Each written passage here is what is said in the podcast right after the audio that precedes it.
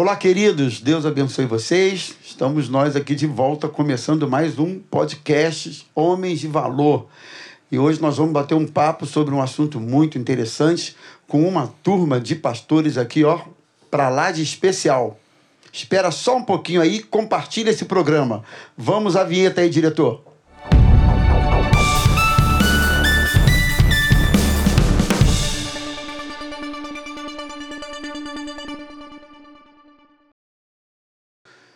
Então, meus irmãos, hoje nós vamos tratar de um, de um assunto muito importante. Eu acho que muita gente até confunde, de certa forma, esse assunto que é ser uma pessoa abençoada. Afinal de contas, o que, que é isso? O que é ser uma pessoa abençoada? E hoje nós estamos com dois pastores para lá de queridos nossos, que são os pastores Xavier e pastor Saulo. E aí, turma, tudo bem? Tudo bem, pastor Xavier? Tudo bem, pastor? É um prazer estar aqui com essa galera aí boa, esses pastores de peso. De peso. É... Peso, peso pena. Começou. Espero contribuir um pouquinho. Né? Não é nada pessoal, não. Né? Não, não, não. Eu acho, espero que não. Nada pessoal, meu amigo. É peso mesmo espiritual. E aí, pastor Saulo? Opa, um prazer. Pastor Saulo é peso leve. É peso, é peso é, pena, é peso pena. É. Mas é uma honra, uma honra poder estar aqui com vocês, pastores amigos, queridos. Amém. E para tratarmos de um assunto tão importante, né? É. Tão relevante. É. Espero que a gente possa realmente caminhar aí de uma forma que todos que nos ouvirem sejam abençoados também. Amém. Pastor Amém. Manu também, sempre. É isso aí, cara. Acho que hoje, hoje a gente está com a mesa aqui, né?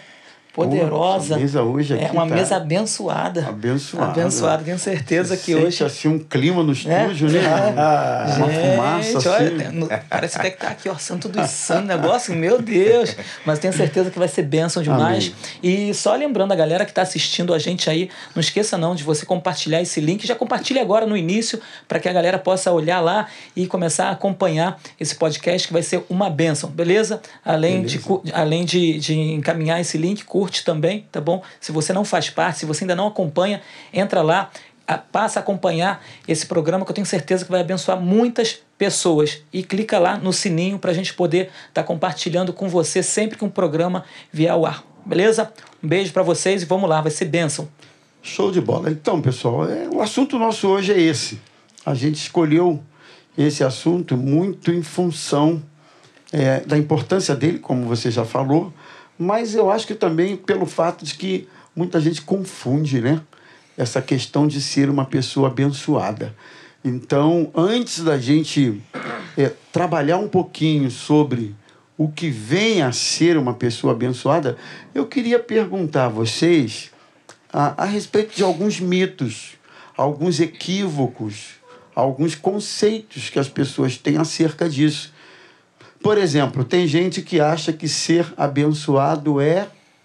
Dá aí algumas dicas para gente, Xavier. É, Começar por, por você. Sim, por exemplo, tem algumas pessoas que pensam que é, os abençoados são aqueles que estão protegidos, tem uma blindagem, e eles estão protegidos de problemas. Não acontece, nenhum problema acontece com esse indivíduo, com essa pessoa que é abençoada. Então ela é, é meio que um extraterrestre, está fora do, do Vive em alguma Vive... realidade que a gente não consegue, afinal, entender. Entender. Né? É, é, quer dizer, se acontece algum probleminha, pronto. A, a, a, ideia daquele que está de fora é que aquele indivíduo não é abençoado. Não pode ficar doente. Enfim, não pode perder emprego. Não pode perder emprego. Não pode passar crise na família. Não, não pode perder um ente querido. É. Você sabe que esses dias, é, até o Manuel compartilhou, nós compartilhamos juntos isso, acerca de alguém que está afastado da igreja por enquanto, porque eu creio que vai voltar. Amém, também Amém. creio. E, e quando pergun foi, alguém perguntou por o motivo, ah, porque Deus não, Deus não supriu essa área da minha vida, não supriu aquela outra área da minha vida. Afinal de contas, então, por que que eu estou na igreja? É. Né? E aí ela argumenta a pessoa ter visto essas áreas serem supridas na vida de outras pessoas, enquanto que na dela ela ainda não ela passava por situações e problemas dos quais ela não aceitava passar. Então é mais ou menos isso Ela não de... entendeu o que é ser abençoada por Deus, né? Pois é. É Fala aí, pastor impressionante. Saulo. não, até porque também é, eu já, aconteceu comigo, eu fui visitar um, um rapaz que estava é, já há algum tempo sem ir à igreja, e eu fui visitá-lo, né, preocupado com ele. Eu cheguei lá e justamente eu vi isso dele, que ele não estava indo à igreja porque ele estava pedindo um emprego a Deus e já tinha acho que seis meses que ele não tinha conseguido um emprego, então ele entendeu que não estava sendo abençoado por Deus, que não havia razão para continuar na igreja. Então as pessoas confundem muito né, essa questão de ser abençoado, Essas achando, benesses. É. é, com as benesses, achando que ele realmente ele está blindado de circunstâncias adversas. Né? E eu fiquei até pensando, né? É, imagina você se um cristão ele não ficasse desempregado, não ficasse doente, não perdesse um ente querido, se ele não tivesse nenhum problema na sua vida, se fosse isso verdade, eu acho que eu teria uma fila enorme lá na porta da nossa igreja, sabe? Porque eh, todos iriam correr para os templos. Porque se não acontece nada de ruim na minha vida, é lá que eu vou ficar e eu vou correr para a igreja. Então a gente tem que ter essa compreensão, esse entendimento. E a própria Bíblia diz que o sol é para todos. o Nasce sol pra é para o justo e para o injusto. O sol queima a cabeça tanto do ímpio como do justo. Então, sobre todos vão acontecer eh, circunstâncias, adversidades. A diferença é como eu vou passar por essas adversidades. A diferença é como eu passarei por esses problemas. Se com Deus ou sem Deus. Porque é isso que faz a diferença. É O que, que verdade. o problema está gerando em você? E eu, eu me lembrei aqui, se a gente for olhar a vida dos apóstolos, ah, os discípulos, né? Sim. Se a gente for olhar a história e, e verificar que tantas pessoas fiéis a Deus padeceram, e, e detalhe, padeceram justamente por causa da fé que Da fé. processavam. As lutas e os problemas que Justamente essas pessoas enfrentaram porque eram cristãos. não foi por outra razão, É. senão pela escolha que fizeram de servir a Deus. Verdade. Então, se a gente olha para essa, essa, esse, esse lado, a gente então diria que não foram abençoados. Sim. É. Gente que deu a própria vida, que se entregou pela fé, pela mensagem que pregaram. Então, assim, são mitos graves É. que algumas pessoas alimentam em relação a isso. Né? Fala, pastor. Isso que você está falando é uma verdade que agora a gente vai ver que é bíblica, está escrito. Hebreus 11, versículo 35 diz o seguinte: ó, Mulheres receberam pela ressurreição os seus mortos. Alguns foram torturados, não aceitando seu resgate para obterem superior ressurreição. Outros, por sua vez, passaram pela prova de zombarias e açoites, sim, até de algemas e prisões. Foram apedrejados, surrado ao meio, é, cerrado ao meio, mortos a fio da espada. Andaram co- como peregrinos, vestidos de pele de ovelhas e de cabras. Verdade. Passaram por necessidade, foram afligidos e maltratados. O mundo não era digno deles. Homens dos quais o mundo, não, era digno. Olha. E aí? Rapaz, então quando você Forte. olha para isso, né, para a história, quando você olha para a Bíblia e quando você olha para o testemunho da vida, É. para a realidade da vida, para a dinâmica da vida, porque eu acho que a vida também é, é, depõe nesse sentido. Né? Então, são mitos que, in- infelizmente, eu, eu a- a lamento pelo fato de muitos cristãos, ou pelo menos é, se dizem, pensarem dessa maneira. Não tem essa maturidade. Será que né? nunca leram esse texto da Bíblia, né? É. Será que nunca atinaram para isso? Será que nunca se lembraram das palavras de Jesus, que foi ele mesmo que disse: No mundo vocês vão ter aflições. Não é? Jesus foi muito claro a respeito disso. Então, a gente chega à conclusão que ser abençoado não tem nada a ver com a ausência de problemas, como também não tem necessariamente a ver com algumas prosperidades que algumas pessoas Verdade. alcançam. Alguns sucessos por aí que são atingidos ou alcançados e que as pessoas ligam isso. É. A condição social, a, A a- é. condição financeira, a condição cultural. Uhum. Tu sabe que nós fazíamos um trabalho em comunidades carentes. Nós fizemos isso por muito tempo. E ficávamos dois anos numa determinada comunidade, em Caxias principalmente, é, Nova Jerusalém. Depois nós ficamos no Maruim mais três anos. Depois de quatro rodas, mais dois anos e meio. Enfim, nós ficam, ficamos em algumas comunidades fazendo esse tipo de trabalho evangelístico e também social. Porque não adianta você falar que Jesus é o pão da vida e você deixar a pessoa com fome. Não levar o pão. Não levar o pão. Então a gente aliava uma coisa a outra. E a gente percebia essa questão é, da bênção de Deus sobre não somente aquele que tem uma condição financeira é, top, né? alta. A gente chegava em, em algumas casas e a casa chão Humilde. batido, sabe? Muito humilde, as crianças lá com o narizinho sujo, descalço, roupinha rasgada.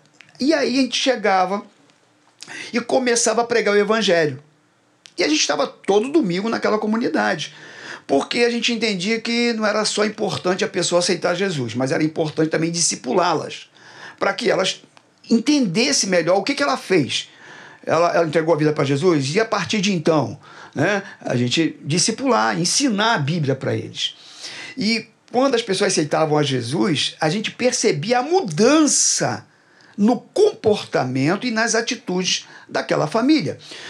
E a gente podia ver claramente a bênção de Deus chegando naquele lugar. Porque quando a gente voltava, as crianças já não estavam mais sujas, ela já não estava mais rasgada, Já viu uma diferença. já não estava mais descalça, a casa já estava mais arrumadinha. Então continuava humilde? Sim. Sim. Continuava pobre? Sim. Mas a gente percebia que a bênção de Deus chegou naquele lugar. Já houve uma mudança, uma transformação no ambiente.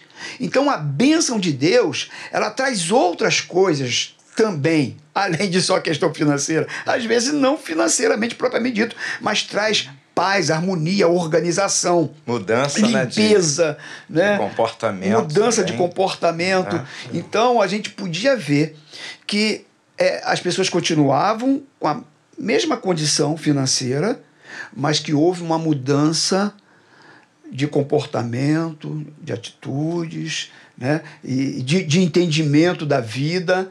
Então, a bênção de Deus não está só ligada à questão social, financeira ou até mesmo cultural. Agora, agora, isso também tem muito a ver com a. Como você falou aí, Saulo, com a, a, a- o tipo de mensagem que nós pregamos, os pastores pregam. Você levou o Que as evangelho. pessoas querem ouvir. É, exatamente. Então, isso Verdade, tem a ver. verdade. Porque, como você falou, pastor Rômulo, será que as pessoas não leram isso na Bíblia? Elas leram, mas às vezes elas são lideradas por determinados pastores que eh, desviam esse foco. Porque verdade. quando a gente lê a- o apóstolo Paulo, caramba, o que esse homem sofreu, a vida que ele levou, Verdade. não há como você. apedrejado, preso, caluniado, né? não é? Verdade, verdade. Então, tem a ver muito com o modelo de mensagem que você leva. Você leva a salvação. É o que Saulo levou lá para a comunidade. Junto com a salvação, Deus é um Deus também abençoador. Sim. Em toda, ele abençoa em todas as A áreas. vida da pessoa começa a se organizar. Se organizar. Legal. E às vezes ele está naquela vida miserável porque ele gasta muito, Uhum. porque ele desperdiça os recursos financeiros. E aí, a partir do momento que o evangelho entra, Né? Ele se planeja, ele se organiza, ele começa a crescer.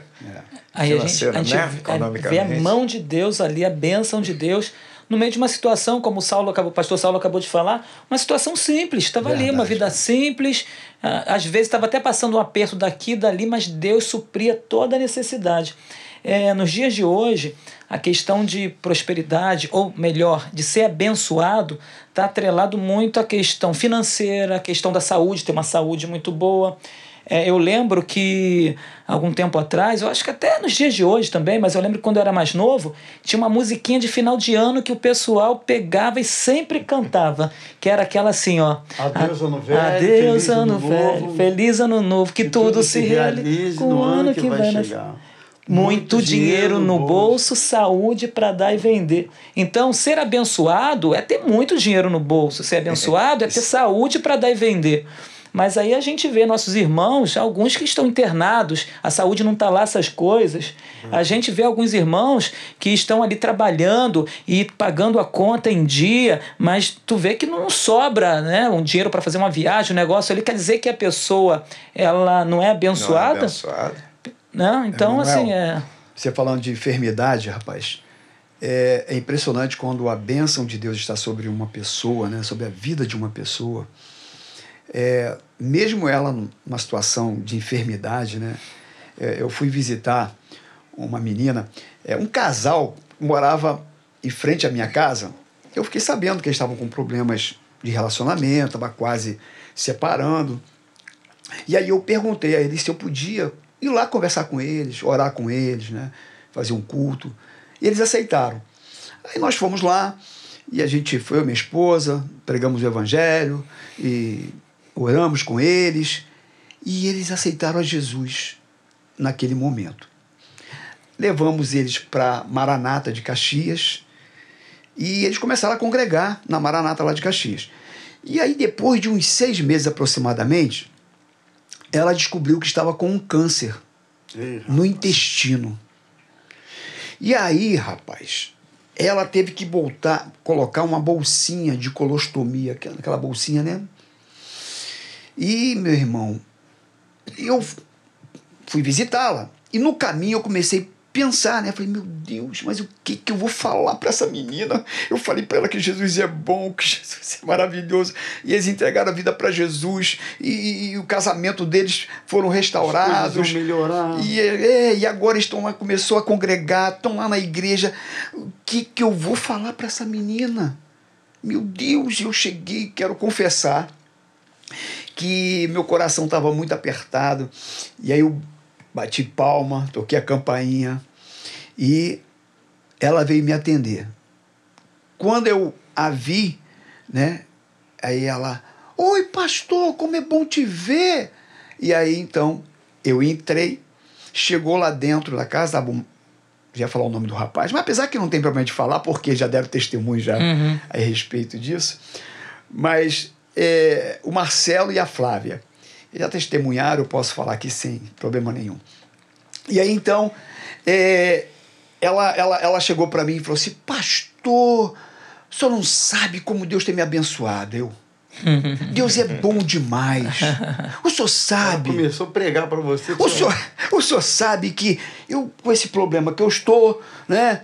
Estou com esse câncer, mas olha, Deus é bom. É. Através dessa minha enfermidade, Deus está trazendo a minha família toda para Jesus. Olha aí, Sabe, a minha mãe aceitou a Jesus. Eu não, o, o- o- a nossa família não se falava, todos agora estão se falando. Está havendo harmonia na nossa casa, no nosso lar.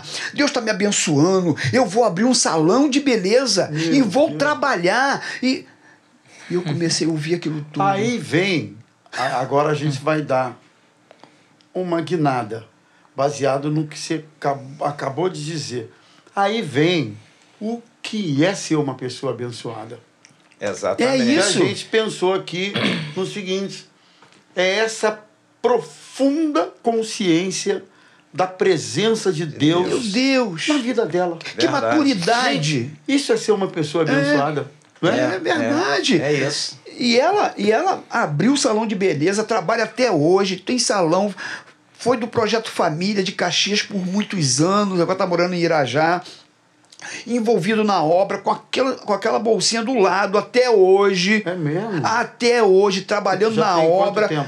Meu irmão, isso já tem mais de 20 anos. Rapaz. Mais de é. 20 anos. E ela ainda usa. até Ela ainda usa, até Usa. hoje. Tem salão de beleza. Você Mas conheceu além- eles além disso- lá em Irajá, Marcelo e a, e a Conheci. Flávia. Além disso, percebam o tempo. Como Deus prolongou a vida deles, Sim.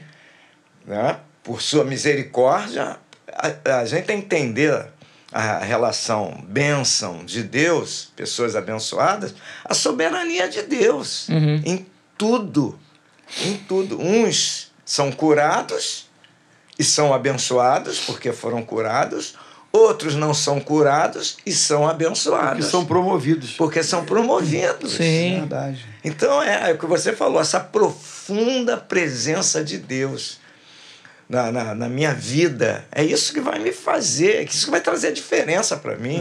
É, é. Eu com- É essa certeza, essa né? certeza, a certeza que a pessoa certeza. tem. É. A despeito das circunstâncias, a despeito do que ela está passando, do que os outros dizem, Dizem. de tudo. É.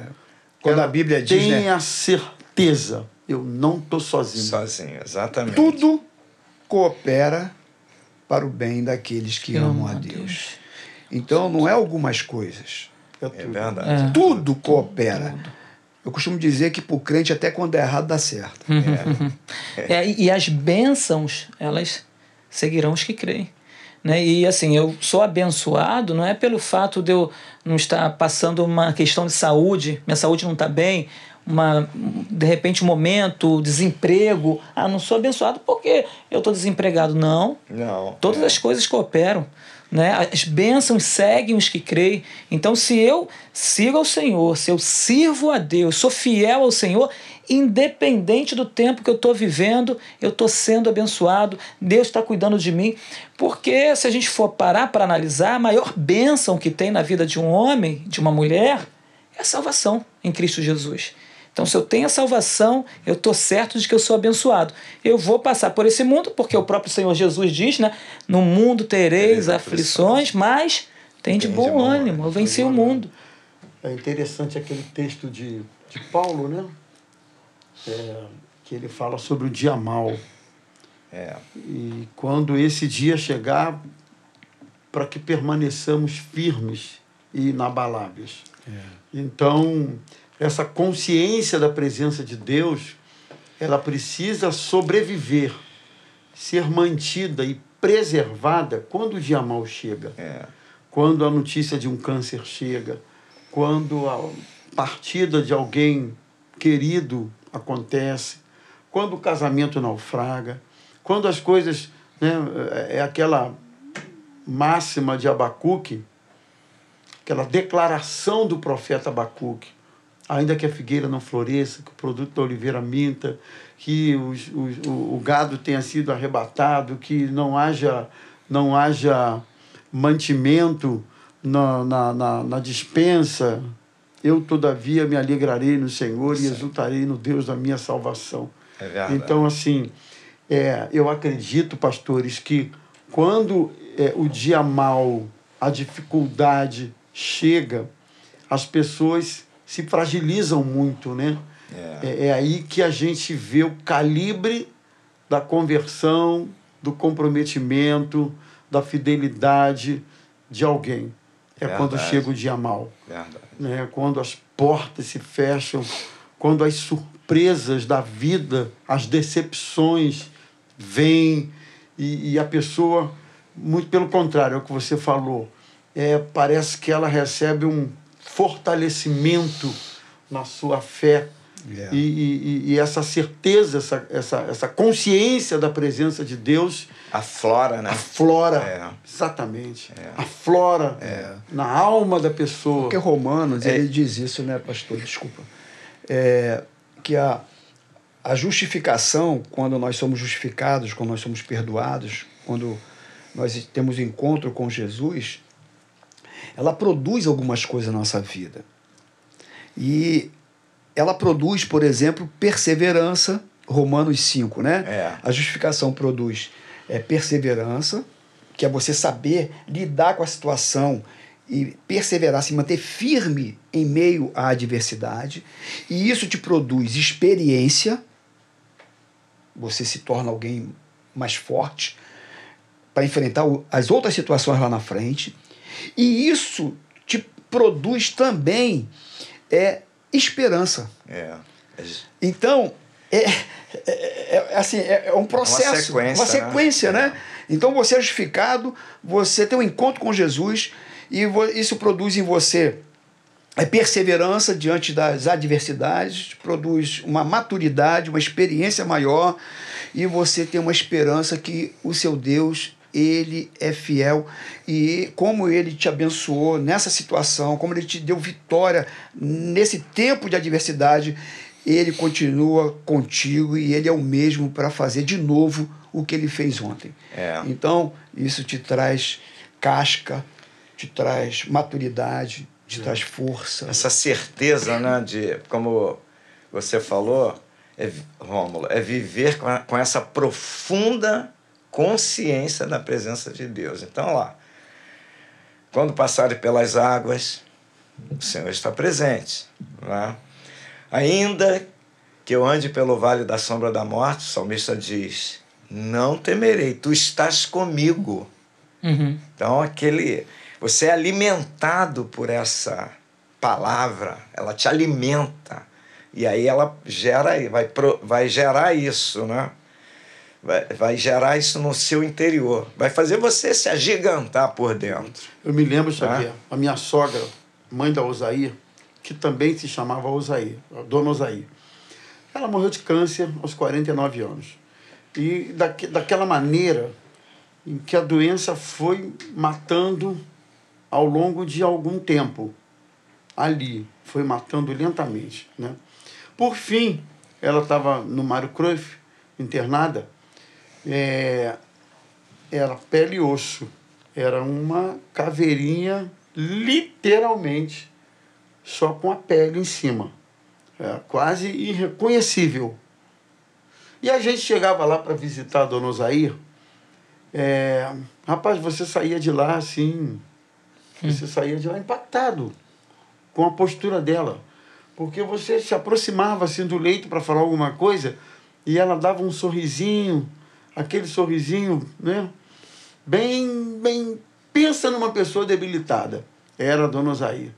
E ela falava assim, baixinho, quase que sussurrando: Deus é bom. Uhum. Como Deus é bom. Meu Deus. E dava aquele sorrisinho. E quando não, puxava uma canção, segura na mão de Deus.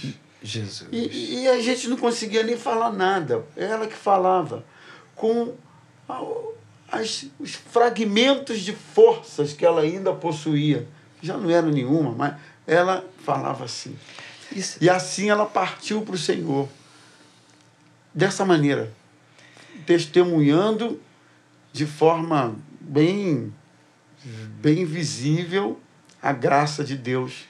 Ela, é uma, ela foi uma imitadora de Paulo e Sila, e Sila é. lá na cadeia, uhum. né? Que é. cantavam louvores é. no meio. Cantando louvores. E ela. Já com os dois pés na morte. É. Né? Então, essa profunda consciência da presença, da presença de, Deus, de Deus. Não se compra essa não bênção, se, é. meus irmãos. Isso é lindo. Não se compra. Você não. Não, não se compra. É, ou, ou, ou, é algo que vem de Deus para você, é. não é nem de você mesmo, uhum. mas é algo de não. Deus que é pessoal e intransferível. É, é, é da pessoa.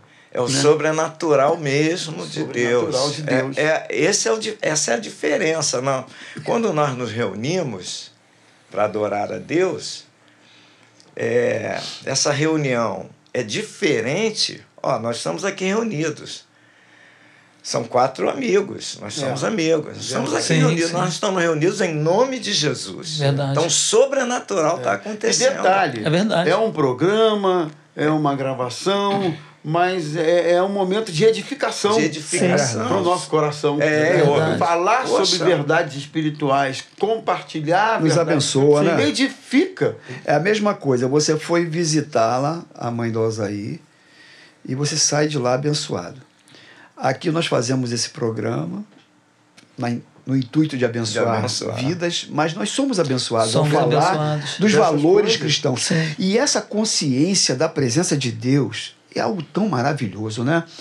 Eu, eu- domingo eu tive a oportunidade de compartilhar um texto com a, com a igreja, quando Moisés, é, a gente vem falando é, das experiências que Moisés teve, né?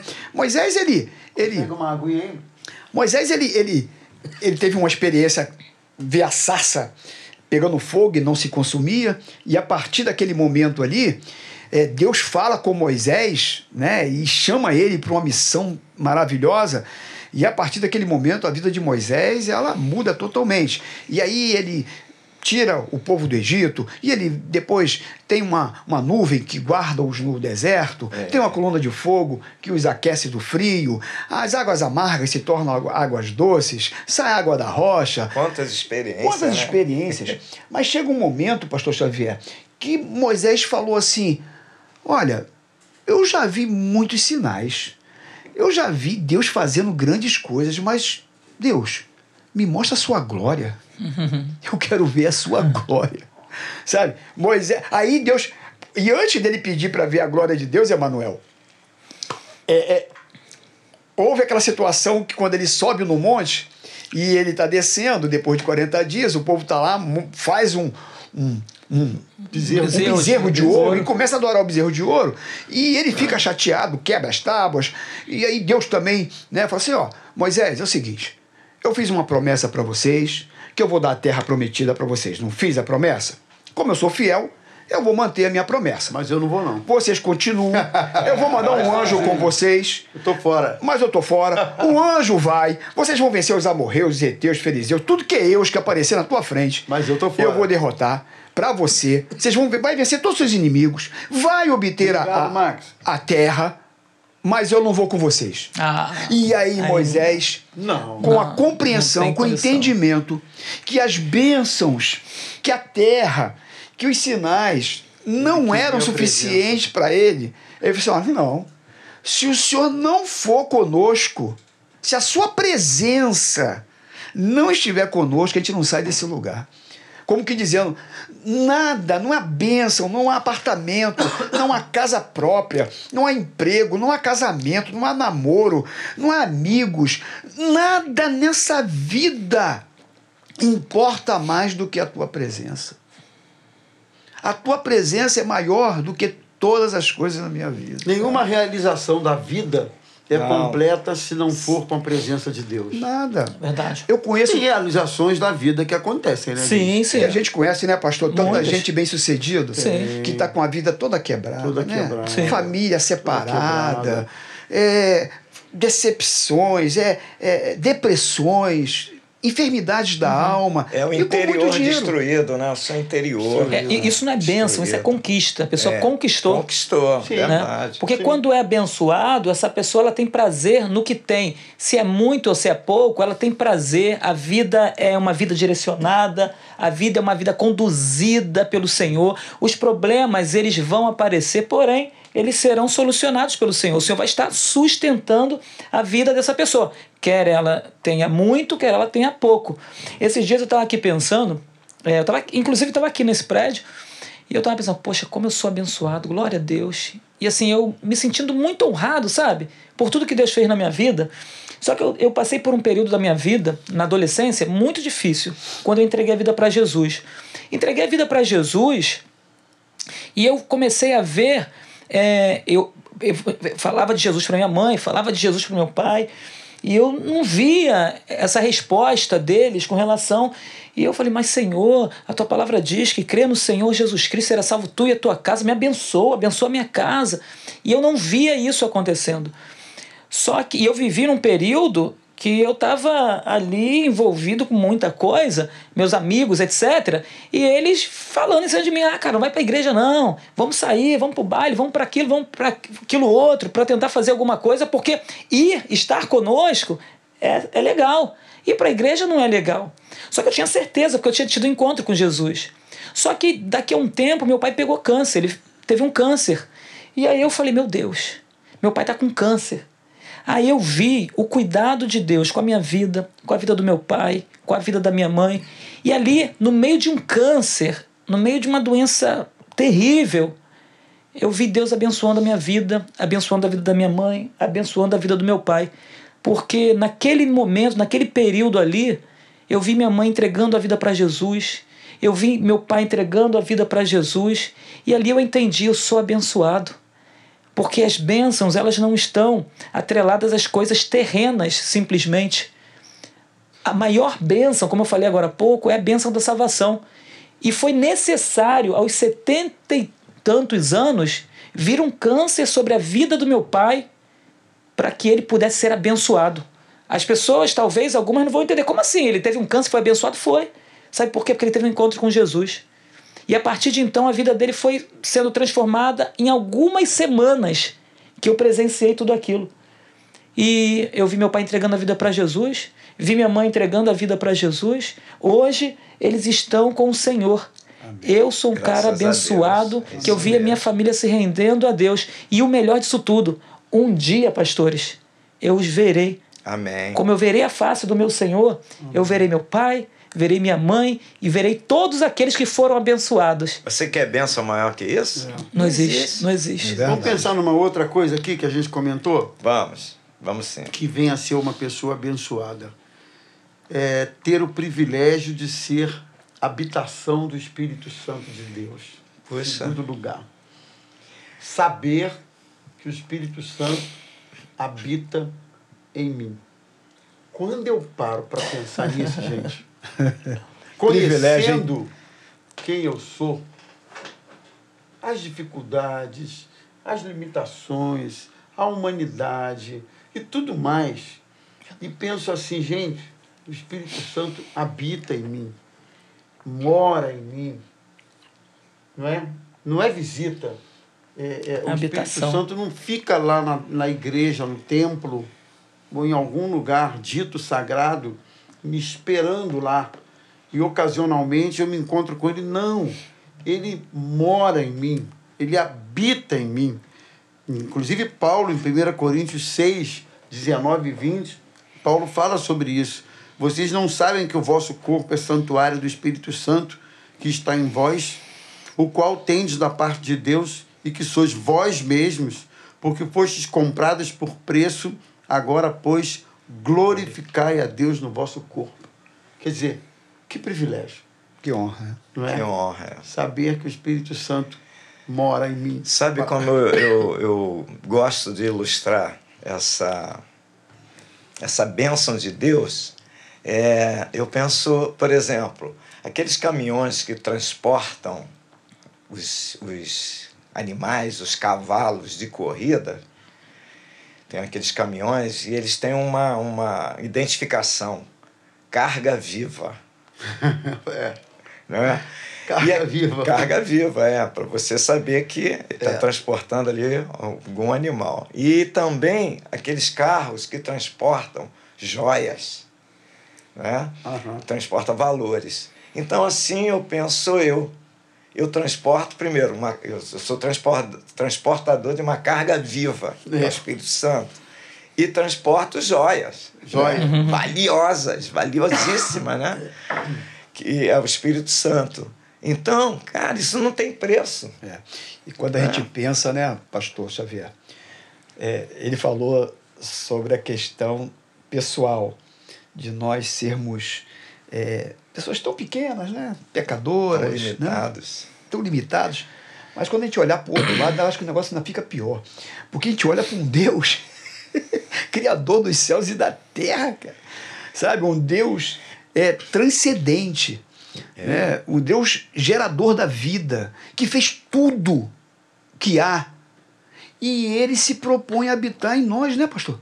É. Habitar em mim, em você é um Deus transcendente e emanente, né?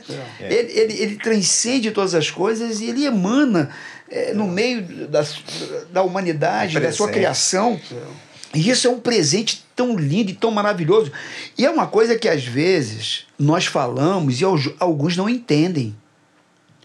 Algumas pessoas que ainda não teve essa experiência né, de entregar sua vida para Jesus, de abrir o seu coração, eles ainda não, ainda não compreendem quando a gente fala essas coisas. É. Por isso que a gente precisa ter uma experiência. Por isso, por isso que você que está nos ouvindo precisa abrir o seu coração, É. entregar sua vida para Jesus e permitir que Ele habite em você. Porque essa bênção é a maior de todas. É você ter Deus morando em você. E isso é uma coisa tão verdadeira, tão real, porque há uma relação com isso. Como ele habita em você, e a Bíblia diz que ele prescruta a mente de Deus, o único que prescruta, que sabe o que está na mente de Deus, é o Espírito dele. Então, como ele sabe o que está na cabeça de Deus, na mente de Deus, e ele habita em mim, ele me revela, a partir de então, a vontade de Deus para minha vida. Verdade. E o, que- o que o pastor Rômulo falou agora, Davi ele fala no Salmo 51. Olha o que ele diz: Esconde o teu rosto dos meus pecados e apaga todas as minhas iniquidades. Cria em mim, ó Deus, um coração puro e renova dentro de mim um espírito inabalável. Não me lances fora da tua presença, nem retire de mim o teu Espírito Santo. Ele reconhecia que ele era a habitação do Espírito Santo e por isso ele se humilhava diante do Senhor. Por quê? Porque ele se conhecia, como o Senhor acabou de falar, eu me conheço, eu sei as minhas fragilidades, eu sei uh, os, os meus defeitos. Mas, Senhor, tem misericórdia de mim. Não retire de mim o teu Espírito Santo. Sabe por quê? Porque ele é tudo que eu tenho. Porque se o Senhor tirar de mim o seu Espírito Santo, o que vai ser de mim? O que vai ser de mim? Então ele reconhece isso de forma tão clara e aí nós conhecemos como Davi foi abençoado. Foi um cara que sofreu perseguição, ele foi caluniado, foi teve aquela, aquelas questões todas na Cometeu vida. muitos erros. Cometeu muitos erros, Mas- mas, isso A também vida de Davi não foi uma linha Não reta. foi a linha reta. Do início ao fim, É, é, sem percalços. Sim. exatamente. Agora, tem uma coisa que a gente conversou que é sobre algumas consequências, digamos, dessa habitação. Né? Se, se eu sei que o Espírito Santo habita em mim, por exemplo, e eu, eu sei que sou filho de Deus, o Espírito Santo Testifica. testifica sobre essa filiação. Não há dúvida de que eh, eh, eu sou filho, tratado como filho. Eu não sou mais um escravo. Eu não sou mais um aprisionado. Eu sou filho de Deus. Tem, eu acho interessante que algumas pessoas até acham isso arrogância do crente, né? É. Quando você diz assim, não, eu sou filho de Deus, Ah, eu, eu sou salvo. Como é que você É. sabe que é salvo? É. Espírito Santo testifica. É verdade. Começa a, a, a- É é interessante como é que as características, os traços do caráter de Deus, eles começam a ser impregnados em nós. Eles começam como se fosse uma marca, né? É. Como, como fosse um carimbo. Ele começa a carimbar eh, o nosso coração, né? A nossa alma. É, e também tem um detalhe que eu, é aquela coisa, né, que você vai lendo a Bíblia e você vai criando conceitos para você mesmo, né, para você se firmar. E aí um conceito, quando Paulo fala aqui em Romanos 8, 15 e 16, que o pastor estava falando aí, pastor Rômulo, o Espírito mesmo testifica com o nosso espírito que somos filhos de Deus. Aí eu penso o seguinte: quando, por exemplo, todos aqui são pais, quando a esposa estava grávida, lembra? Que você muitas vezes acariciou a barriguinha da, da sua esposa, dizendo ó, pro filho lá, que tá lá dentro: Ó, o papai tá aqui, ó, você é meu filho. E eu penso que é assim que Deus fala isso com a gente. Vocês são meus filhos, eu sou seu pai, testificando É. Uhum. e, e- e imprimindo na gente a marca, né? É. Quando a criança nasce, você começa a olhar, não é? Uhum. Lembra disso, bebezinho? Sim, tem alguma sim. característica sua? É. E normalmente tem Tem, tem. Exatamente. Tem os traços. Tem os traços. E quando a gente eu falei de traços aqui, pastor Xavier, é justamente isso, porque os traços do caráter de Deus começam a fazer parte da nossa vida. E quais são esses traços? A gente vai lá para fruto, o fruto do Espírito. Fruto do Amor, Espírito. alegria, longanimidade, benignidade, bondade, mansidão, domínio próprio. Então, esses traços do caráter de Deus já começam agora a fazer parte da nossa vida. Porque a gente se parece com o Com o Pai. pai. Então, a gente começa a ter as qualidades do pai. Uhum. Os filhos se parecem com os pais. Né? E, e começam a, a caminhar e aprender com, com o pai. Assim somos nós, né? É, a gente comentou também sobre uma outra marca do Espírito Santo na nossa vida, que é exatamente a mortificação da nossa carne, das nossas inclinações, Yeah. dos nossos é, pecados. E pensando nisso, é muito interessante lembrar como o pecado escraviza as pessoas Verdade. não é? A gente vai falar disso daqui a pouco. É, é um, é um outro ponto aqui. Mas essa coisa de mortificar a nossa tendência né, é uma das dos maiores desafios. Por isso que a gente Que precisa, né, Pastor Santo é um Romo? dos maiores milagres, porque É. a nossa inclinação pende para o que não presta, gente. Ninguém verdade. aqui Verdade. Ninguém aqui caminha o tempo todo. Tem horas que a, a- a inclinação humana, carnal, o velho Rômulo, o velho Emanuel, ele tem que ser Cheio. de novo. Sim. Tem que ser. Cheio do Espírito. É. E- Por isso e que a é- Bíblia orienta. Enchei-vos do Espírito. Isso. Espírito. É isso Porque aí. quanto mais cheio do Espírito, menos de mim eu vou ter. Menos de mil, mais vazio, vazio de mim eu vou estar. Então é o Espírito A Santo carne que, grita. que, que É. faz isso. É, O milita, Espírito né? Santo é o guerra. repelente, né? Quanto pecar é, quanto Essa é pecar. nova, hein? É nova. né? Porque é, é aquela luta que Paulo fala, né? Da carne contra o espírito, não é? É E quando eventualmente você comete o erro, o pecado, cai no pecado, etc., o Espírito Santo também, é, ele, ele, te- ele de alguma forma trabalha na sua vida É. e você se entristece pelo pecado. É verdade. O pecado não é, não alegra, É. não, é não, não deixa feliz. Você tem a consciência de que errou. E é o Espírito Santo na consciência, é o Espírito Santo na alma, é o Espírito Santo lembrando. Espírito Santo. É que o Espírito. Santo, ele não, ele, o, o pecado, perdão, ele não faz parte mais do nosso cardápio, Sim. né? Sim. Então, né? Aí. Então, quando a gente come outra essa, esse negócio aí do pecado, pronto, faz mal. Sim, faz Vai, Outro dia eu olhei, Aí digeste. outro dia eu olhei, pastor, que assim, nós somos pecadores, lógico. Mas nós agora não pecamos mais programados. É. né? é um acidente de percurso. É. Então, por exemplo, o pneu do carro pode furar a cada quantos quilômetros? Mais mil quilômetros? Tá. Furou um pneu. Vai lá e conserta. Agora, só que tem gente que parece que só anda de pneu careca, né? A cada 100 metros o pneu fura. Aí, aí hora, tem alguma coisa errada, né? Aí o Espírito de Deus já não está mais, É. né? Como Davi orou. Não Isso. retires de mim o teu espírito. Porque quando o espírito já não está mais em você, já não faz mais parte da tua vida, você não tem mais essa sensibilidade que o pastor Romulo falou. De perceber o sinal amarelo, né? o coração acelerou. Seu coração já acelerou? Sim. O meu já. Existem algumas respostas. Algumas corpo respostas no corpo Sim, que sim. você percebe, Percebe, que né? você não é para você recuar, para você voltar, para você mudar de caminho, mudar de direção. E entendeu? isso é o quê? Isso é o Espírito Santo de Deus. Davi Já falou ali. isso. É. Eu me lembrei, aí, pastor Emanuel, Sim. desculpe interromper, mas porque eu lembrei agora que Davi falou justamente isso. Quando ele fez o censo, que, que ele foi recriminado por Deus, e ele falou para Deus justamente: Olha, Deus, me perdoa, porque eu pequei contra ti, o meu coração bateu acelerado. É isso aí. É o Espírito Santo Gente, que coisa- no- ele nos sensibiliza a ponto da gente entender que a gente está indo por um caminho que não é bom. E o Espírito Santo de Deus ainda mostra pra gente o caminho, Emmanuel, não é por esse caminho, Saulo não é por aí, o caminho é aquele ali, vai por ele.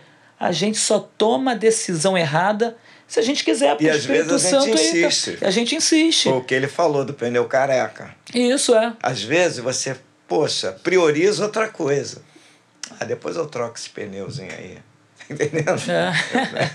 Mas lá na frente, ele aguenta mais um pouquinho. É. Agora, isso para não falar ainda dentro desse ponto né, da, da, da consequência da habitação do Espírito Santo, do fruto do Espírito. É. E a gente sabe aí amor, paz, gozo, longanimidade, benignidade, bondade, fidelidade, mansidão, domínio, domínio próprio. próprio. Gente, fruto do Espírito agindo na nossa forma de viver constantemente.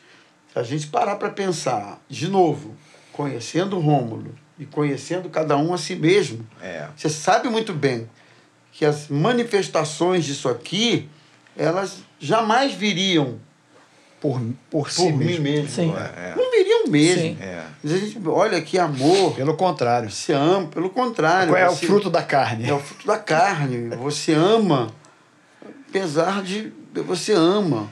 Gozo, paz. E ele vai, benignidade, mansidão. É, é bem diferente do amor natural. Sim. Do amor que todo ser humano tem, de certa forma. Por quê? Porque o amor natural, ele é direcional. Ele é dire- ele ele ele, né? Sim. Ele foca em algumas coisas. Por Sim. exemplo, eu te amo, mas não amo. Eu amo algumas coisas, mas não amo as outras. O amor de Deus não, ele é total. Sim. E aí é, esse é o nosso desafio. abrangente. Ele é abrangente. É, é. E aí a gente começa. No início a gente não entende. Aí É. a gente, como Saulo falou, da experiência com Deus, a gente vai obtendo a experiência. O evangelho é maravilhoso por isso, porque não é teoria, é prática. Né?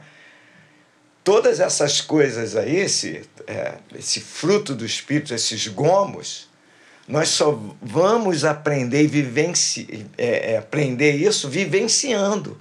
Quando você fala em longanimidade, você tem que experimentar. Não, e mansidão. E mansidão. E domínio próprio. É, É isso aí. Porque são coisas até. Tem gente que tem mais facilidade É de dominar a si mesmo, É. seus impulsos, pelo próprio temperamento. Temperamento. Tem outras, cara, que são Sim. não tem essa facilidade. Mas aí Exatamente. o Espírito Santo te.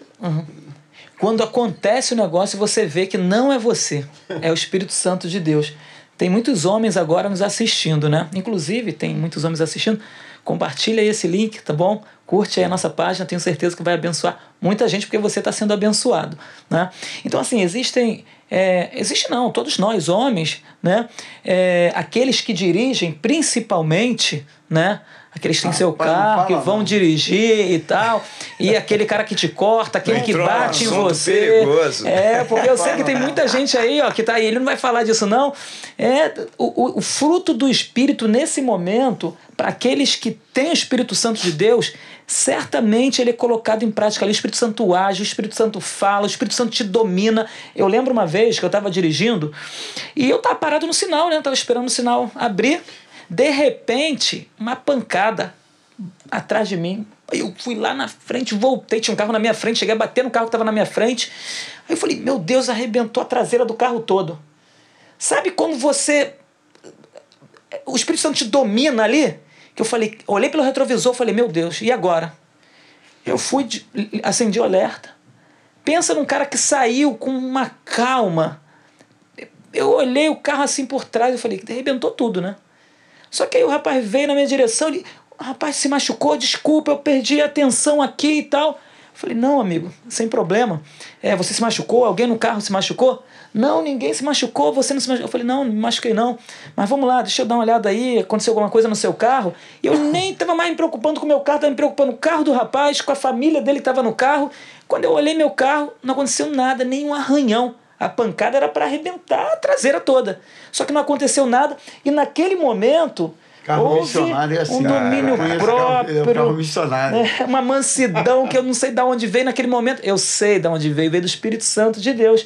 Então, assim, são situações que só vivendo para a gente poder desfrutar dessas situações, né? É claro, ninguém pede para ter uma briga, uma, uma batida, uma discussão, alguma coisa para poder nessa hora o Espírito Santo de Deus ir ali e, e, e manifestar o fruto, né? Mas quando acontece, porque estamos, né, é, andando por esse mundo, quando acontece, o Espírito Santo Mas de Deus é- ele é- traz esse cuidado É- maravilhoso. É, inte- é interessante, Emanuel, que a mansidão ela se aplica em todas as áreas né, da nossa vida, no relacionamento Sim. conjugal, As reações. nas Sim, reações, justo, Eu é. acho que a grande manifestação da mansidão se dá nas reações. nas gente. reações. Diz que reação é aquilo que você é, a tua essência. Exatamente. É verdade. Ali, É porque a reação é, É o que, assim, que você tem dentro. É, verdade. E aí na, na educação dos filhos, Sim. quando precisa corrigir, e aí você tem que. Olha, é sensacional essa obra do Espírito Santo, porque ela é, ela, ela é processual, né? ela vai lapidando você. E, e, e aí. Ela é dinâmica. Ela é dinâmica, boa. E tu não vais aprender isso da noite pro dia. Não, Eu não. posso contar uma vivendo. experiência aqui? Pode. Tem Deve. tempo? É, tu tava falando sobre isso. Tem mais um negócio. Ele fala muito, né? Eu falo. Então, vocês já repararam que sobre esse ponto daria um podcast só sobre isso. É verdade. Só sobre isso, Santo, só. fruto. É verdade. Verdade. É, Sem é dúvida. verdade. Mas assim, eu, eu tinha me convertido pouco tempo. lá vem ele, ó. Lá, lá. Ó, quando ele falou há pouco tempo, quando ele lançou essa, eu sei que, ó, vamos lá. Eu me lembrei você contando aí dessa batida, mas eu, eu. Foi um dia que eu tinha muita coisa para resolver. Não teve a mesma. Eu tinha que eu tinha, eu, tinha- eu tinha que ir ao banco, ia cair um cheque, eu tinha que fazer um depósito e tinha muita coisa para me resolver. E eu estava atrasado para levar o o Ricardo era pequeno. Meu filho hoje está com É, quando tu falou cheque, eu pensei logo. o é, Ricardo, é isso aí, tempo pra você ver que tem Faz tempo. tempo. Olha aí, olha aí. Tem uns que nem As evidências mostrando conhecem, que tem muito tempo. Essa geração nem O Ricardo conhece era é pequeno, Não sabe, não meu filho sabe. já é casado, já é pai. Mas meu filho era pequeno, eu levando ele para escola. E aí, tinha um posto de gasolina e a escola do lado do posto de gasolina. E o atrasadão, eu parei o, o carro assim no posto de gasolina, no canto assim, e aí já ia descendo para levar ele na escola que é ao lado. E aí um dos frentistas chegou e falou assim: "Ô, não pode estacionar aí não. Eu falei: como é que é, meu irmão? como é que é? Não pode. Aí eu pá, bati a porta do carro, eu falei: eu vou, eu vou estacionar aqui e acabou, meu irmão. E fui levar, o peguei em carro. E levei o Ricardo para a escola. Cheio de razão. Entrei no carro. Cheio do Saulo. Entrei no carro Cheio sal. e foi e ainda. saí para ir lá para São, eu tava em Caxias para ir para São João. Aí o Espírito de Deus, Legal. bonito, hein? que coisa linda, hein? Aí eu, que isso? Que, que isso, Deus? Tu vai fazer isso mesmo com o rapaz lá né, do posto? Eu falei, "Ih, não, eu tô atrasado. tô-" Você de vai deixar desse jeito? Você não vai voltar lá não? Pedir perdão? Eu falei, não, que isso, que perdão? Não, eu parei o carro lá, era rapidinho, ele, eu tentando argumentar com Deus, né, com o Espírito Santo. Você vai deixar desse jeito? E o carro indo.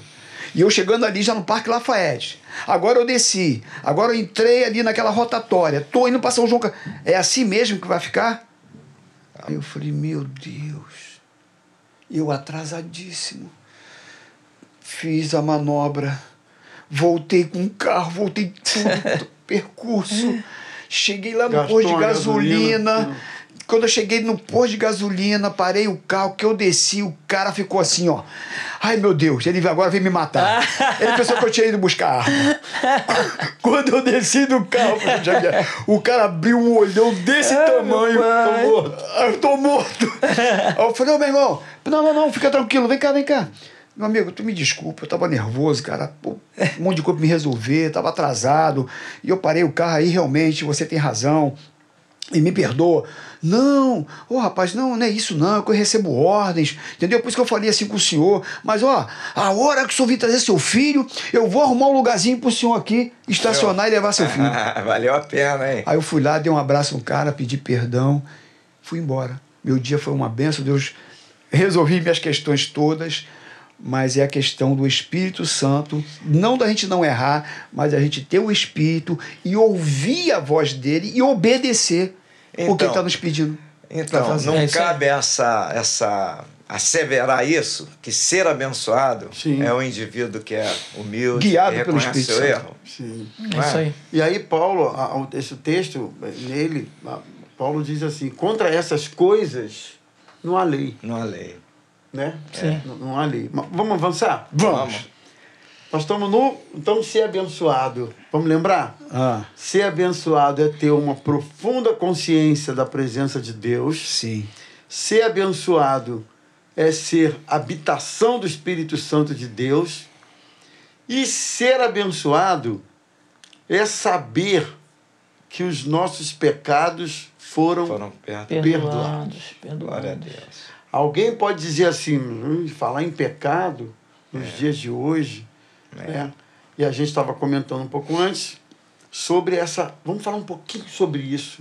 A força do Força pecado. do pecado. Primeiro, a universalidade do pecado. É. Todos pecaram. É o que a Bíblia diz. Deus. Não há um justo. Diz que ele olhou do céu, não há um justo sequer. Todos pecados pecaram e destituídos foram da glória de Deus. Acho que a primeira coisa que vale ressaltar aqui, para quem está nos assistindo, é isso. Pode ser filho de crente, gente boa, pode ser a- ter a melhor educação, enfim, qualidades que são inatas, tudo isso. Mas nasceu debaixo da maldição do pecado. Todos nós. Ponto. Mas a grande questão é saber que ele perdoou os nossos pecados. Aleluia. E outra coisa, é a força do pecado. Nós estávamos conversando sobre isso também. É. É um elemento que, que chama atenção, né, gente? Porque debaixo dessa força, dessa realidade, todos estão também. O rico, o pobre, né? o que tem dinheiro, o que não tem. Eu já fui abordado algumas vezes por, por exemplo, esposos que dizem assim, mas eu não sei por que, que eu traía minha esposa. Eu não tinha motivo para isso. Bonita, casamento bom, mas eu traí. É claro, aí vem as variáveis da coisa. Né? É sem vergonha, safado. É. É, mas a força do pecado muitas vezes faz com que o indivíduo, instantes depois de cometer o erro, até se arrependa, veja a bobagem que fez, mas ele acaba sendo envolvido, por Envolvido. essa força. É. Não é isso, Javier? É incapaz. Na realidade, a nossa natureza, a natureza humana, que foi afetada pelo, pelo pecado, né, por esse vírus, essa natureza ela é incapaz de, é, vamos dizer assim, atingir o nível de pureza que Deus quer. Por quê? Não é só essa, a gente olhar essa, esse tipo de pecado, né? traição, adultério, Sim, roubo, sim. é, essas coisas enormes, né? Mas e aí, e as coisas internas, meus pensamentos? Eu sempre, eu sempre penso às vezes em matar alguém, não é? Isso você, nenhum ser humano é, é capaz de, de, de, de, de lidar com isso sem se envolver. Ele pensa, ele, ele pensa a maldade, ele tem malícia no seu interior, no seu coração. Não, é, é impossível para o homem resolver essa questão. Sim, Isso afeta profundamente Sim. o relacionamento com Deus. sim. Por quê? Porque o pecado está lá dentro do homem.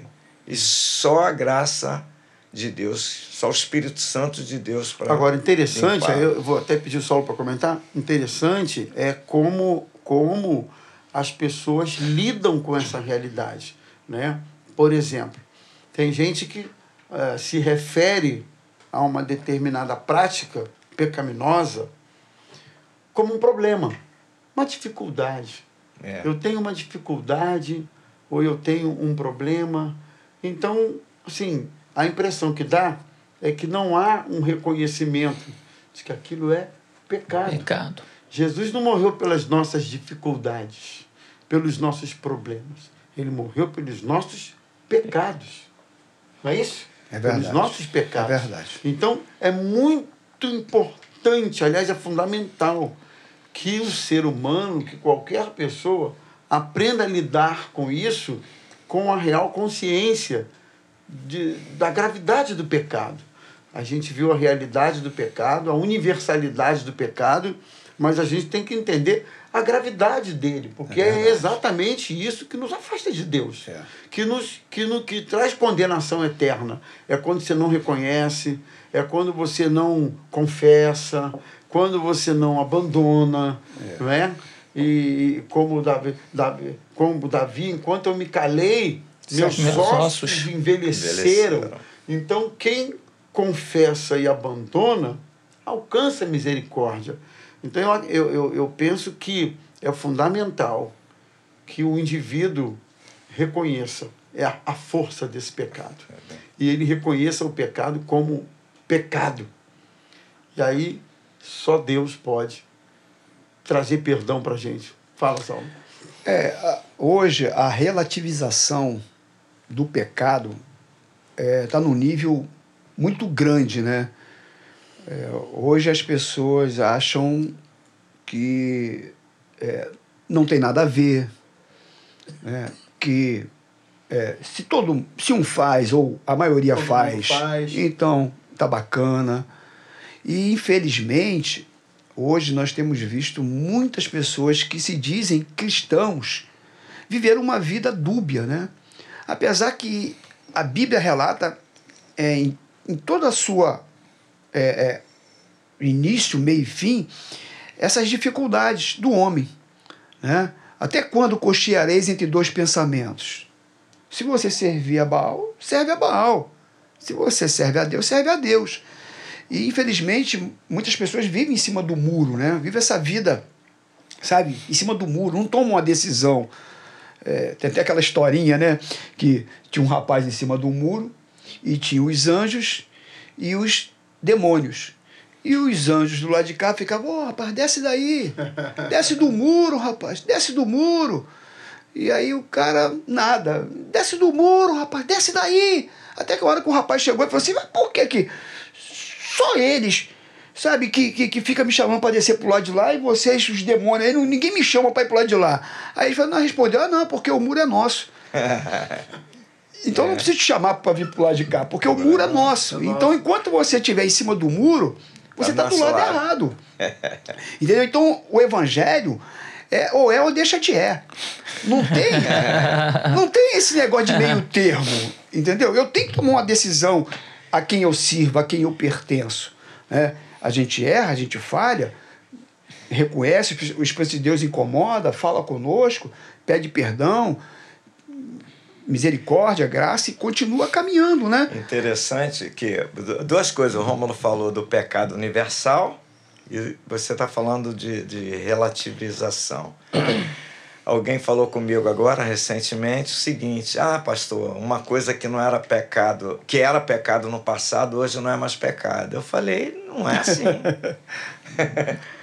A é Bíblia bem continua assim. sendo Bíblia. É Bíblia, é, É. Bíblia. É, a palavra de Deus é a palavra de Deus. Pecado é pecado. Isso. Não é, não é problema. É. Não é Dificuldade. Dificuldade. É Pecado. pecado. Pecado. Pronto, tem que encarar como pecado. Senão eu não consigo me Eu- Eu, eu, libertar. falei, eu me lembrei disso, só, só, só pra você continuar. Porque eu já fui abordado por gente assim, "Ah, eu estou com uma dificuldade, eu estou É. com um relacionamento extraconjugal. Hum. E É sei dificuldade. faço, É. Não sei como é que. Dificuldade. E dificuldade, eles usou essa expressão algumas vezes, dificuldade. Então eu, eu lembro do teu. Olha, não é bem dificuldade, isso é um pecado, isso é um adultério. Isso tem nome, sobrenome, endereço. Né? Então vamos tratar como tal. Então vamos entender que isso é um pecado, entristece a Deus, isso traz maldição sobre a sua vida, condenação. Vamos entender dessa forma. Porque se não houver esse entendimento, essa, essa, essa, essa, essa Essa consciência consciência. Aham. acerca, ele não vai ver a gravidade Sim. disso. Sim. E nem tampouco vê muito sentido em, em pedir perdão. Sim. Não haverá receber de confissão, Deus perdão, confissão. Sim. Tem confissão. E- Daí pô, ah, não vai fazer sentido. Se não há confissão, não há, não há perdão. Isso, é. Porque É, também. re- confissão é, reconhecimento. Reconhecer. E- E, e nem se tampouco mudanças. né? Mudança. E se ele exatamente. acha que é uma dificuldade, porque o pecado é o seguinte: você pede perdão e deixa. Só que se é dificuldade, ele vai tentar resolver de uma forma e não deixar. Não deixar. Porque ele quer continuar satisfazendo os seus Vai pra- administrar. É, É, vai o administrar. exemplo- o exemplo- o pecado o manda largar. A clássico Bíblia manda largar o Foi pecado. de Davi com adultério, com Sim. Batseba. O que, que ele fez aí, inicialmente? Tentou resolver. Tentou resolver. É verdade. Pronto. Tentou É, resolver. Aí, Só não- não quando tava foi levando em conta. confrontado por Natan Isso, aí que sim. ele que ele Pô, É pecado. confessou. é pecado. É pecado, é pecado. Só quando veio o confronto. Então, a gente viu aqui que ser abençoado é saber que, apesar de tudo, a gente é perdoado. E- e- Não importa o tempo de vida que o sujeito viveu no pecado, Uhum. não importa as gravidades de tudo que ele cometeu, quer dizer, não importa no sentido de perdão. Sim. Né? Independente do que tenha sido, nós somos perdoados. Sim. Você falou uma coisa que me fez lembrar é, do meu pai. Vou falar aqui de novo dele. É, o bom de você confessar o seu pecado é que Deus perdoa. E meu pai, ele tinha um pecado que ele não chegou a confessar para mim qual era. É mesmo? É. Ele cometeu muitas coisas ao longo da vida dele que ele me contou. Mas tinha algo que ele falou. Ele me chamou, ele já estava já estava com câncer nessa época, ele me chamou e falou assim para mim: Emanuel, eu tenho que te falar uma coisa que eu nunca contei para ninguém. Aí eu falei: tá bom, pai. Sentei para ouvi-lo. Aí ele falou: eu não vou te dizer o que, que é. Aí eu falei: ah, mas aí. Ele falou: não, eu só tomei coragem de dizer para você que eu fiz algo terrível na minha vida. E, e você até hoje nunca soube. Nunca soube. Aí eu falei, é mesmo, pai? Ele, sim. Eu fiz algo terrível na minha vida. Eu nunca contei isso pra ninguém. Nunca falei que eu. Isso que eu tô falando pra você, que eu cometi algo terrível. Eu falei, é mesmo, pai? Ele é. E ali a gente começou a bater uma. conversar, bater um papo. E aí eu entrei no evangelho para poder falar de Jesus para ele, porque ele tinha acabado de ouvir é, o CD do Pedrão do Borel, cantando lá o samba, né? Samba gospel. E aí eu comecei a conversar com ele. Aí eu falei, pai, é, fiz o, falei do plano da salvação. Falei, mas pai, é necessário que você se arrependa de todos os seus pecados. Aí ele falou, eu me arrependo, mas desse não tem como eu, me, eu pedir perdão, não tem como Deus me perdoar. Ele falou isso. Não tem como Deus me perdoar. Eu É falei, a culpa, né? É. A culpa é um negócio muito culpa. sério. E- e- Ele, Ela- ele, ela- ter, ele ter trazido isso para mim já era um sinal de arrependimento. É. Já era um sinal de arrependimento. É, eu falei, pai, olha só, não importa o pecado que você cometeu, quer seja ele o maior, quer seja o menor. A palavra de Deus diz que se você se arrepender dos seus pecados, o Senhor, ele é fiel e justo para perdoar todo o pecado. Pai, ainda que seja um pecado terrível, se você hoje disser, disser para mim que você se arrepende diante de Deus, Deus vai perdoar. E ele deixou os seus olhos ficaram cheios de lágrimas. E eu falei, pai, você se arrepende dos seus pecados, pai? Pai, você se arrepende desse pecado que só você e Deus sabem? Você se arrepende? Ele olhou para mim com os olhos lacrimejando. Eu lembro até hoje. Ele olhou para mim, abaixou a cabeça e disse: Eu me arrependo. Glória a Deus. Aí eu falei, pai, você nesse momento gostaria de entregar a sua vida Essa para é a Jesus? frase mais linda. É. É o que Jesus estava esperando, é o que o Senhor estava esperando. Exatamente. Eu falei, pai, você entrega hoje a sua vida a Jesus e confessa como seu único Senhor e Salvador. Ele olhou para mim com os olhos lacrimejando e falou: Eu confesso. Eu falei, pai, tá tendo festa nos céus. Sabe por quê? Porque um pecador se arrependeu dos seus pecados e confessou a Jesus Cristo como seu único e suficiente Salvador. Alguns dias depois, meu pai morreu. Mas ele foi, ele morreu, mas lavado e remido Sangue pelo sangue de Jesus. Aliás- ele recebeu a melhor bênção. É, aliás, pastor Emanuel, interessante que o, o, o pastor Emanuel já relatou isso algumas vezes É. no, em outros programas. E toda vez que ele relata, ele se emociona, né? É. Porque, afinal de contas, é o pai dele É, que, é. que foi. E, gente, essa consciência aí tem que voltar no que a gente já falou rápido. Só o Espírito Santo dá pra gente, né? É, é obra de Deus na vida da gente. E para a gente avançar para um, um, outro aspecto aqui, fala. Só, só queria para fechar ali, que ele, uh, Saulo até que falou ali, pontuou, pastor Saulo, da culpa.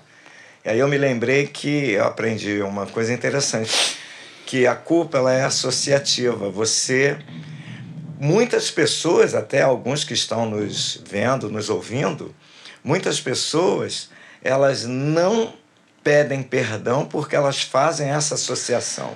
Se eu mesmo não me perdoo, Sim. ninguém pode me perdoar. Verdade. Nem Deus. Perfeito. Então isso é totalmente errado.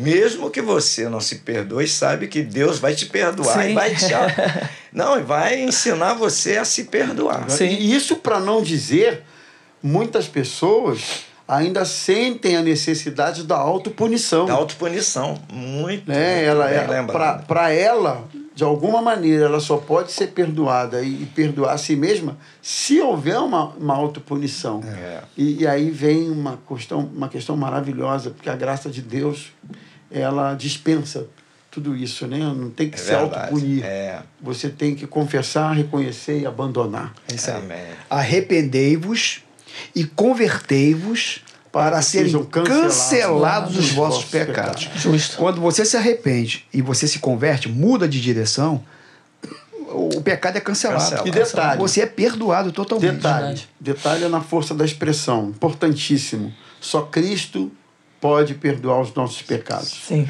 Eu não tenho poder para isso, nenhum pastor tem, o Papa não tem, Ninguém. padre não tem, nenhum líder religioso tem. Só Jesus tem poder para isso. Verdade. Né? Foi o que ele disse para a mulher adúltera lá naquele momento em que todos os acusadores saíram de perto e Jesus perguntou para ela: onde é que eles estão? Não condenaram você? Eu também não condeno você. Vai, Glória não peques mais. Glória Coisa a Deus. linda, né? Linda demais. Coisa linda. Mas vamos mais uma? Vamos avançar. Vamos, estou gostando desse, desse negócio. O que que é ser uma pessoa Tá abençoada? demais, né? Tá então a gente bom. já viu. Pessoa abençoada. Me ajuda a lembrar aí. Vamos Consciência da presença de Deus. lá. É. É, É, é Espírito de Santo Deus, habita nela. Habita em nós. É, perdão dos pecados. Isso aí. Ah, uma pessoa abençoada é uma pessoa que tem os valores é, prazer nos valores espirituais. Espirituais. Prioriza os valores espirituais. Falar um pouquinho isso aqui, meio rápido assim, é essa questão de organizar a nossa vida. Uma pessoa abençoada tem a ver com isso também. É, é saber dar o valor certo, é, na proporção certa, na medida certa, às coisas. Né? As coisas espirituais. Porque, é, tem gente que valoriza tanto, tantas coisas, mas não valoriza as coisas espirituais. Não prioriza as coisas espirituais. Isso para ele é relegado. Nunca tem tempo, nunca pode, nunca dá, não consegue. A verdade é que não dá valor. Né? É. Então, a gente vê que um sinal de uma pessoa abençoada, acho que passa por isso também, né, Xavier? Sem dúvida. A pessoa abençoada, né? que ela é, alcançou, foi alcançada, melhor, pelo, por Deus, foi salva. Então agora ela se envolve na obra de Deus. Ela quer trabalhar, ela quer, ela tem prazer em estar na igreja, adorando a Deus, é, exaltando o nome do Senhor, ter comunhão com os irmãos buscar tudo que Deus oferece espiritualmente. Não é isso? Então, por exemplo, o fato de você estar enganjado na obra de Deus, trabalhando, você vai poder exercer os ministérios, os dons. Não é? Os dons são para o, o, o, a, a, o fim proveitoso, diz a Bíblia, para você se exercitar, para que para você exercitar no meio da, do, dos irmãos. Edificação do corpo, né? Edificação a do Bíblia corpo. fala sobre isso. Quando estamos reunidos, é, um tem salmo, estamos aqui reunidos, né? Isso aqui é um, um culto a Deus. Aí um edifica, você fala uma coisa, me abençoa, o Manu- o pastor Emanuel, e assim é a igreja. Não, é, não é aquela coisa de, de obrigação de ir à igreja. Prazer É. de estar com os, com os irmãos, é, é, estar envolvido. Fra- é, Eu sempre falo o seguinte: nós vamos é, fazer o culto para adorar a Deus. Quem faz o culto aqui? Todos. Ah, não, vou ver o pastor, eu vou assistir. Não, todos não. Não, é, é Ninguém prazeroso. pode ser né? espectador de culto. Espectador de Não, culto. Essa é a diferença. É. Aí vamos entrar numa situação aqui. vamos entrar. Mas essa é a diferença de você estar num culto na igreja, reunido com os irmãos, presencialmente, e você está assistindo é, por opção, porque você quer, você assistindo online o culto. Porque, na É. verdade, quando você assiste o culto, você não participa. Não participa. Você assiste. É verdade. Quando você está na igreja, você não assiste, você, Você participa. cultua. Então, o culto não é para você assistir, é para você É. O recurso do online é muito bom, mas em ocasiões específicas, Específicas, né? é. Não é para você fazer daquilo um modo de vida, de cultuar. Mas essa questão aqui, a gente pensou, é que é, acho que a conversão e, e o próprio amadurecimento, a caminhada, ajudam a gente a organizar na vida da gente o que, que tem muita importância, É. o que, que tem prioridade É e o que, que tem menos importância Menos, e o que, que é secundário. Verdade. Né? Inclusive- Tem coisas que, tem coisas que são até legais, não, não é que seja pecado, É. mas será que merece tanta energia, Uhum. tanto tempo, tanto recurso, tanto esforço empreendido em torno dela? Será que, né, que merece? Será que, que vale a pena, que justifica? Então eu acho que a bênção de Deus, quando alcança as pessoas, é, é- ela, ela organiza melhor isso. Com certeza. Né? Fala, São. Não, é porque você estava falando sobre isso. E eu estava pensando aqui, antes de me converter, os meus valores eram, eram totalmente diferentes dos, dos que eu tenho hoje. É. É, primeiro. O Flamengo. é, Era as primeiro- prioridades. Primeiro era droga, Eita! depois é, mulheres, é, Flamengo, e bebida, e, enfim. E aí, Olha só que escala louca. hein? quando, Louca. quando, Eu- quando eu eu, pensei que o entreguei minha vida para. Cristo, achei. quando eu É. entreguei minha vida para Cristo, eu falei drogas primeiro porque é uma coisa que já saía do meu domínio, era um vício, eu fazia todo dia. É mesmo? Entendeu? Era todo dia. Eu fiquei 20 anos da minha vida eu fui preso a isso. Então já chegou um, um tempo da minha vida que eu já não fazia mais porque eu queria, eu já fazia porque era uma necessidade fisiológica. O corpo já pedia, pedia. e eu tinha que usar, entendeu? Quantas vezes eu cheguei em casa, olhei lá no espelho, no outro dia virado, falava, nunca mais eu faço isso. Dormia quando eu acordava, chegava na rua, quando eu via eu estava lá de novo fazendo. Então, é, é por isso que eu botei isso aí como primeiro, porque foi algo que me aprisionou de verdade. E aí vieram outras coisas, né? Mulher, aí Flamengo. A gente alugava, eu alugava ônibus. Eu alugava um ônibus e enchia de gente. Levava ia pra pro geral. Maracanã. Ia pro Maracanã, geral, geral, geral, nada, tinha, pra arquibancada. tinha parquibancada. Tinha parquibancada. Então, a gente ia de ônibus, a gente alugava. Então, é, Flamengo, né? Aceitei Jesus, os valores são totalmente diferentes. Hoje jamais eu deixo de ir a um culto para ver o jogo do Flamengo. Se eu estou em casa, claro. Hoje, por exemplo, eu vou ver o jogo do Flamengo. Flamengo na É Libertadores, isso eu não vou aí. perder essa. Ninguém é de ferro, É né. Eu vou estar em é casa, ninguém é de ferro. É verdade. Então, eu continuo torcedor do Flamengo, mas hoje não é mais a minha O Max prioridade. até se empolgou ali. É verdade. Talvez a galera que esteja. A galera que está ouvindo, assistindo a gente, talvez já esteja até comemorando Mengão campeão. É, Então, hoje. hoje, É. assim, hoje a minha prioridade não é mais Flamengo. Entendeu? Hoje há um equilíbrio na, na, nos meus, nas minhas prioridades. Né? Hoje é Deus, família, trabalho. E o- lá em décimo está o Flamengo, décimo primeiro, não sei quando. Mas hoje a- o nível de prioridades mudou de verdade. É, As coisas foram arrumadas dentro do meu coração e da minha cabeça. Isso acontece porque Deus começou a habitar dentro de mim e começou a me mostrar que eu tenho que ter outras prioridades. E é interessante que isso também se transforma quando a gente fala dessa questão é, das bênçãos de Deus, né? É, é, quando você é abençoado, você consegue ver os valores espirituais e as suas prioridades. Isso transcende das quatro paredes da igreja.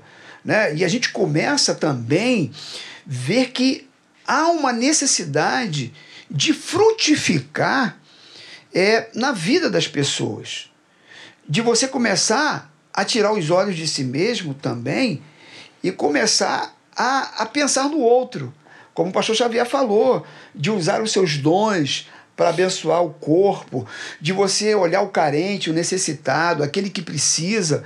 Então, os seus valores, as suas prioridades mudam de tal forma que você tira os olhos de si mesmo e você já começa a erguer os olhos e ver os campos que branquejam.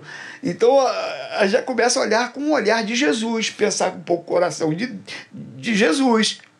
Então a gente começa a ter outras prioridades na vida. Então isso também é muito lindo, né? É, você ter essa capacidade de ajudar o próximo, de você ajudar o outro. Eu, eu me lembro, pastor Rômulo, que a gente jogava futebol, eu era garoto, lá na minha rua, era paralepípedo. Eita. É. Joguei Paralelepípedo. Muito. Você nunca tirou um tampo do dedo assim? Oh, várias vezes. Várias vezes. Eu várias vezes. Oh, tempo na bom. Saía um tampo do Várias vezes. Várias vezes. Várias era normal, né? Ah. E eu jogava no paralelepípedo, de vez em quando eu perdia lá o dedão, lá, a unha. É. E, enfim, tinha uma mangueira do Serjão. A mangueira do Serjão é, os galhos delas passavam por cima do muro dele, que era um muro altão. E a gente jogando bola, e aí, quando tava no tempo de manga, de vez em quando caiu uma manga, né? Pá!